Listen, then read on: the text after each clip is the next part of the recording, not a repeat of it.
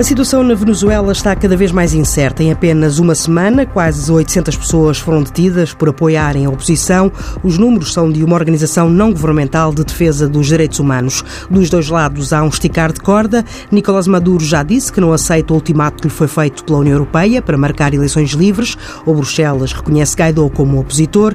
Este fim de semana deixou-se filmar ao lado de militares que realizavam exercícios. Já o presidente interino do país convocou novos protestos para quarta quarta-feira e sábado. Guaidó diz que só com a mobilização nas ruas será possível repor a democracia no país. Ontem os cidadãos foram aos quartéis e esquadras de polícia para informarem as forças de segurança da amnistia que Guaidó aprovará se eles se afastarem de Maduro. No Mapa Mundo de hoje tenho comigo Carmen Fonseca, investigadora do Instituto Português de Relações Internacionais. Muito boa noite. Esta é a maior ameaça com que o regime foi confrontado? Bem, na verdade, uh, e ainda há 15 dias, quando falávamos aqui sobre uh, a tomada de posse de, de, Maduro, não avistávamos uma situação deste, deste género. Aliás, dávamos conta precisamente da fragmentação com que, que, tem caracterizado a oposição venezuelana e que, de facto, isso vinha sendo um fator que contribuía também para a própria consolidação e para a própria permanência do, do governo de uh, Nicolás Maduro. E, portanto, de facto, este é um primeiro passo uh, naquilo que pode significar uh, alguma alteração, algumas alterações na situação política, social da Venezuela. naturalmente, e como, como também falámos há, há 15 dias e, e ao longo desta, desta semana se tem falado regularmente, o papel dos militares é também muito uh, muito importante. Ou seja, eu acho que um, fazer a análise da situação da Venezuela neste, neste momento implica, por um lado, ter em conta o papel da oposição e, por outro lado, ter em conta o papel das Forças Armadas, o papel dos, dos militares.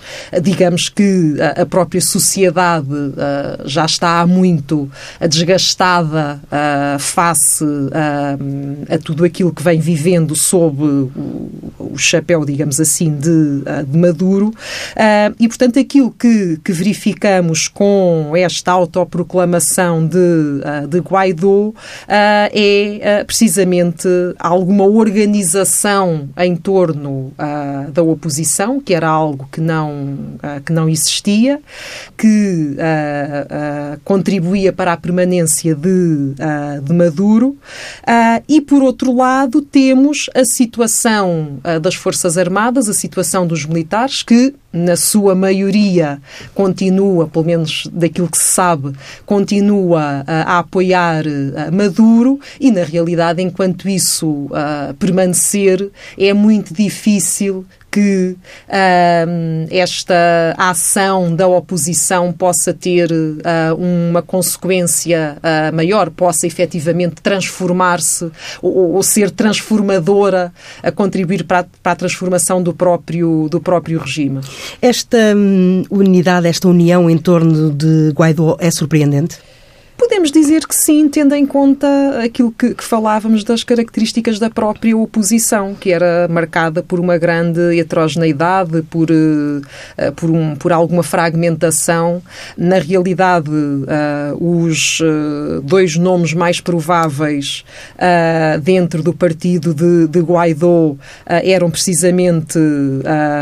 um dos nomes era precisamente o de Leopoldo López, que está em prisão domiciliária e uh, Guaidó uh, veio unir, uh, foi um nome relativamente consensual entre a, a, a oposição, dentro da, dentro da oposição, acaba por ser um novato e, portanto, se calhar não tão, com, com menos anticorpos dentro dos, entre os próprios partidos da oposição do que muitos outros nomes que poderiam ser mais expectáveis. E, portanto, ele de facto facto, por um lado, era improvável por ser, por ser um jovem, por ser pouco conhecido, mas muito provavelmente dentro da, da oposição foi um nome que, que reuniu consenso porque permitiu justamente esta unidade em torno da, dentro da, da oposição,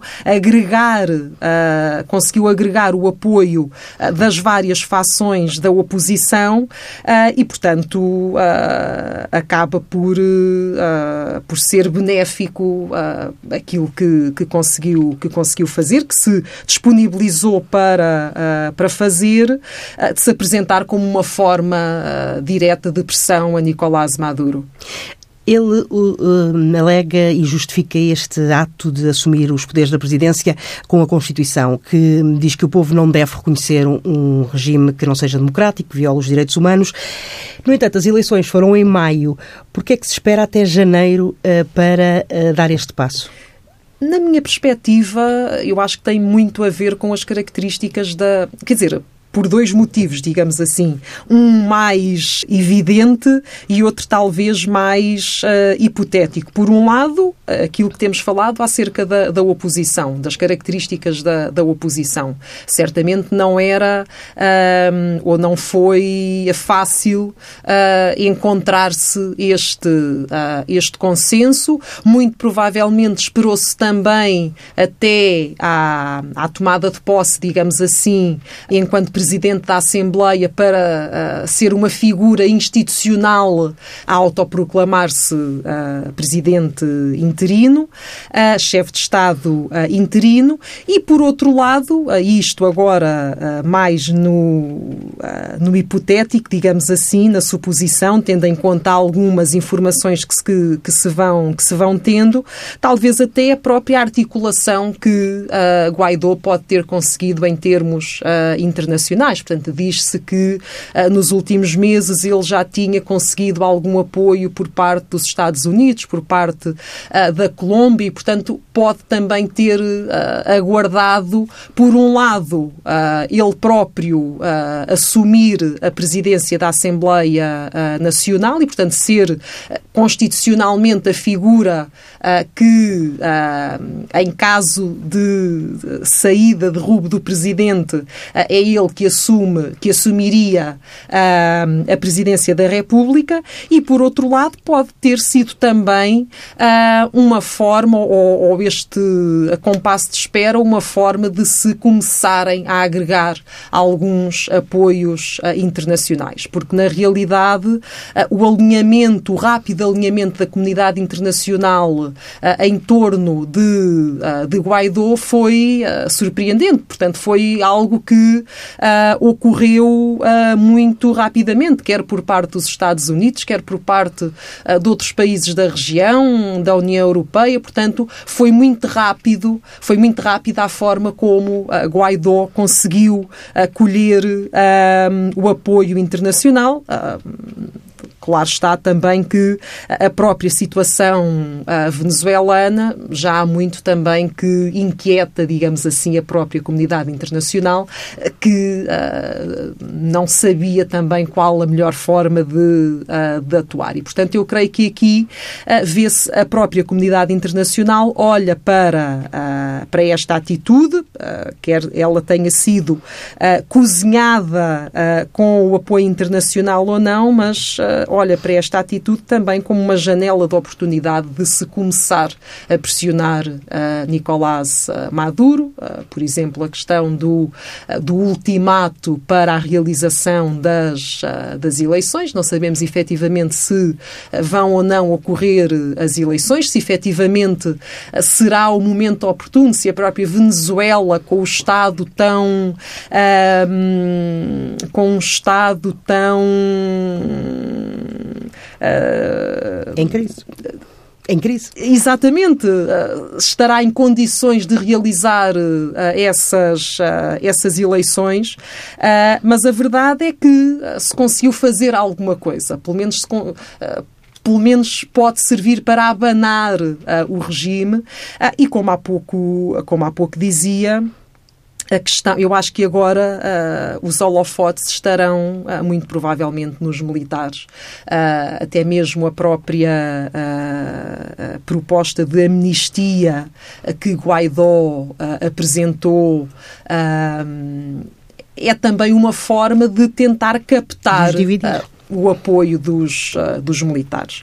Os militares controlam uh, os setores mais importantes da, da Venezuela, da, da economia, um, e, portanto, eles são fundamentais para manter uh, o regime de, de Maduro e, ao mesmo tempo, o regime de Maduro é fundamental para manter a situação uh, uh, privilegiada que eles têm no, uh, no país. E, portanto, Guaidó foi também cauteloso na forma como abordou esta, este, este setor, portanto, as Forças Armadas, no sentido de que as próprias Forças Armadas será, seriam necessárias para a democratização do país e, portanto, com a proposta de, ah, de amnistia, ah, mas, ah, mas na verdade, eu, eu creio que muito se vai decidir com aquilo que a oposição, que Guaidó consiga ou não obter dos, dos militares. Há sinais de que os militares estão divididos, de um lado as altas patentes com, com Maduro, do, de, por outro os soldados e as médias e baixas patentes. Um, Maduro tem utilizado uh, essencialmente desde a semana passada as forças especiais da polícia, não o exército, contra os eh, manifestantes. Uh, Esperava-se uma resposta mais violenta, como foi em 2017, do, do, regime.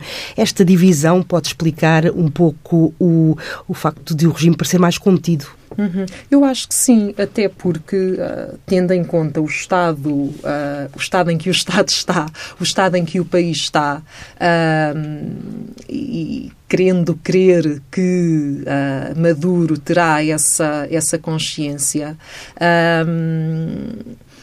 desenvolver, implementar um nível de violência uh, extremo ou exagerado, uh, muito provavelmente iria despoltar, uh, num cenário extremo, uma guerra civil. E, portanto, neste momento, eu acho que é de evitar a qualquer, em qualquer cenário essa, essa situação, porque o país está desmembrado, digamos assim, o país está completamente uh, em crise, como dizia, mas muito mais do que em crise. Uh, não funciona. Uh, e, portanto, eu creio que é, é de, evitar ao máximo um, a utilização de uma, de uma, força, de uma força excessiva. e depois, sim, eu acho que até mesmo a, a, o facto de já existir alguns, uh, um militar pelo menos, a, a, a dar apoio a, a, Guaidó é significativo uh, de alguma coisa. Portanto, nós sabemos uh, que aquela pessoa em particular apoia Guaidó, mas isso provavelmente representa uma parte do setor das Forças Armadas, do setor dos militares. Trump foi o primeiro a reconhecer Guaidó. Essa, esse reconhecimento poderá, de alguma forma, ter uh, justificado a reação mais firme por parte da Rússia? Ah, muito provavelmente, uh, até porque uh, a China e a Rússia continuam a ser os principais financiadores, apoiantes do, do regime de, de, Maduro, em termos económicos, especialmente, para além da Turquia, do Irão, de Cuba, portanto, que apoiam o, que apoiam o regime, mas nós sabemos que quer a China, quer a Rússia têm uma postura, uh, de, podem ter os mesmos objetivos, mas têm formas diferentes uh, de alcançar esses, uh, esses objetivos. E a Rússia tem uma atitude, tem tido uma atitude muito mais agressiva do que, do que a China. Um, e por outro lado, a própria, a própria um, firmeza uh, com que Trump uh, apoiou uh, Guaidó pode efetivamente ter uma base ideológica, portanto, no sentido de todo a, aquele tradicional anti-Venezuela e anti-Estados Unidos que, que existe, mas, pese embora esse, esse lado mais ideológico, era fundamental aqui ter-se o apoio dos, dos Estados Unidos, portanto, para que até a própria comunidade uh, sustentar, uh, digamos assim, o apoio do resto da comunidade internacional, de, de, dos, outros, dos outros países. Agora, de facto, é também uma incógnita qual vai ser a forma quer dizer, por um lado, a evolução de toda esta situação e, por outro lado, a forma como a própria Rússia vai uh, querer lidar com, com a situação e com aquilo que poderá uh, advir. Porque a comunidade internacional que apoia Guaidó uh, os países que apoiam Guaidó têm sido muito firmes a dizer que o fim de Maduro é este, que ele tem que, que, que abandonar o poder. A União Europeia deu-lhe sete dias para marcar eleições. Se ele não o fizer, essa é de facto a grande, uh, a grande incógnita, é o que é que poderá acontecer se. Uh, se não se realizarem uh, as eleições, ou seja, se efetivamente Maduro uh, não ceder às pressões uh, quer internas, por parte de Guaidó, quer internacionais. e por isso é que nós, na realidade, não sabemos sequer se esta atitude, esta estratégia da oposição vai, vai dar certo, porque efetivamente nós podemos permanecer neste impasse durante muito mais tempo, a não ser que os próprios Estados Unidos optem por uh, uma intervenção, se, eventualmente, mas uh, eu creio que isso não irá, pelo menos para já, acontecer. Optaram pelas sanções? Eu, eu, creio que sim, até porque mesmo em termos regionais, uh, o grupo uh, de Lima, uh, que foi criado para lidar também com esta situação e que tinha reunido no final do ano, no princípio do ano, pouco antes de, de Maduro ter, ter tomado posse,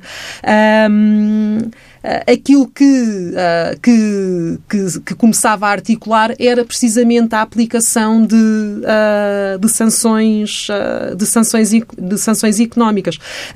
E eu não sei até que ponto é que a própria comunidade internacional os Estados Unidos a União Europeia por muito que tenham dado este ultimato para a realização de, de eleições, uh, não percebam também que uh, se calhar é preciso esperar um bocadinho mais para, para perceber uh, se, própria, se, se, as próprias Forças Armadas se irão desintegrar. Eu, eu, estou a colocar a tónica muito nas Forças Armadas porque eu acho que é fundamental e que são neste momento o ator-chave para perceber se a estratégia de Guaidó vai ou não dar certo.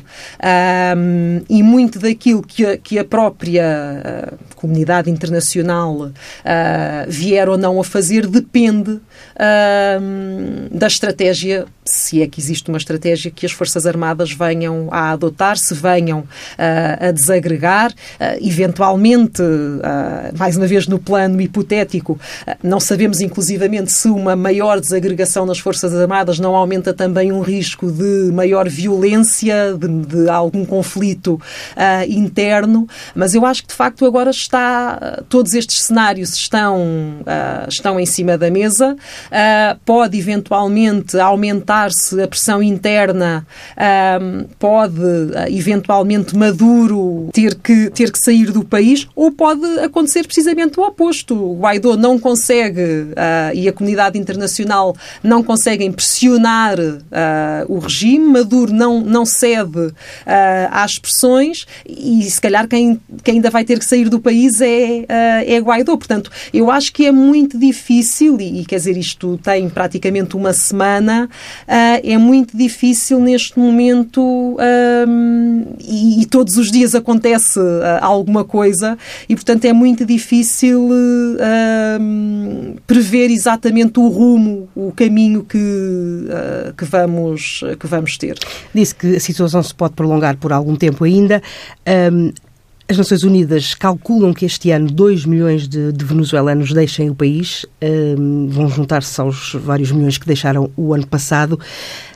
Isso não, não, não poderá acelerar a resolução? Eu acho que sim. Uh, aliás, eu acho que a, a crise humanitária uh, é aquilo que mais. Uh, é aquilo que tem um maior impacto uh, na comunidade uh, internacional. Uh, por um lado, se pensarmos na, nos, nos, países vizinhos, tem um impacto direto porque estas pessoas vão, na sua maioria, para os países para os países vizinhos e, por outro lado, no, as Nações Unidas pretendem e tentam, obviamente, diminuir qualquer uh, uh, impacto que essa crise humanitária venha, venha a ter. E, portanto, eu acho que, assim como face até face àquilo que, que, que, aconteceu até agora, a crise humanitária é aquilo que tem dado mais visibilidade, se quisermos, à crise da, da Venezuela. Por um lado, a saída da população e, por outro lado, como algumas reportagens têm mostrado, a fome que uh, assola aquele país. Portanto, a miséria em que uh, aquelas pessoas, o estado de miséria em que aquelas pessoas uh, vivem. e, portanto, muito provavelmente isso, ah, muito provavelmente não. Ah, esta situação e muito provavelmente as eleições não viriam ah, solucionar todos os problemas da, do país. Portanto, não viriam, viriam terminar com, com o regime, mas o problema da Venezuela é muito mais profundo, tem raízes muito mais profundas que umas eleições muito provavelmente não vêm, não vêm resolver. O problema económico certamente não é resolvido com, uh, com as eleições, embora, obviamente, toda a abertura que uh, pudesse uh, do país as relações, a entrada de outros, de outros atores no, no país pudesse facilitar essa, essa solução. e, portanto, eu acho que as Nações Unidas vão, obviamente, continuar a estar atentas, continuar a tentar fazer alguma coisa, pese embora também saibam certamente que as eleições não serão o, a solução para todos os, os problemas, porque o próprio Estado está desfeito. Portanto, é, é, preciso muito mais, certamente, para haverá muito mais para, para fazer. Vou-lhe pedir brevidade, porque já ultrapassámos o, o nosso tempo. que livro é que nos propõe hoje? O livro que eu trago, e não sei se estou a ir contra, contra as regras. Não é um livro recente, não é um livro deste ano ou do ano passado, é um livro já publicado em 2013 por Javier Corrales e Carlos Romero, este último que é inclusivamente uh, venezuelano, e, mas é um livro que muito interessante e que trata, que pode ajudar os ouvintes interessados a perceber como é que as relações entre os Estados Unidos e a Venezuela se têm vindo a, desenvolver até 2013, portanto, a data uh, do livro, uh, desde uh, o final da Guerra Fria até. Um, até uh, 2000, 2013. É um livro que, que trata precisamente, o, o, título é precisamente as relações Estados Unidos-Venezuela desde, desde os anos 90 uh, e que tenta explicar como é que Chávez uh, veio afetar a relação entre a Venezuela e os Estados Unidos depois de um período de grande calmaria ao longo da década de 90, como é que a eleição de, uh, de Hugo Chávez veio uh, significar uma mudança de paradigma na nas próprias relações entre a Venezuela e os Estados Unidos e os Estados Unidos e a própria América Latina em geral. É a proposta que nos deixa a professora Carmen Fonseca. Chegamos assim ao fim de mais este Mapa Mundo. Até para a semana. O Mapa Mundo é uma parceria da TSF com o Instituto Português de Relações Internacionais.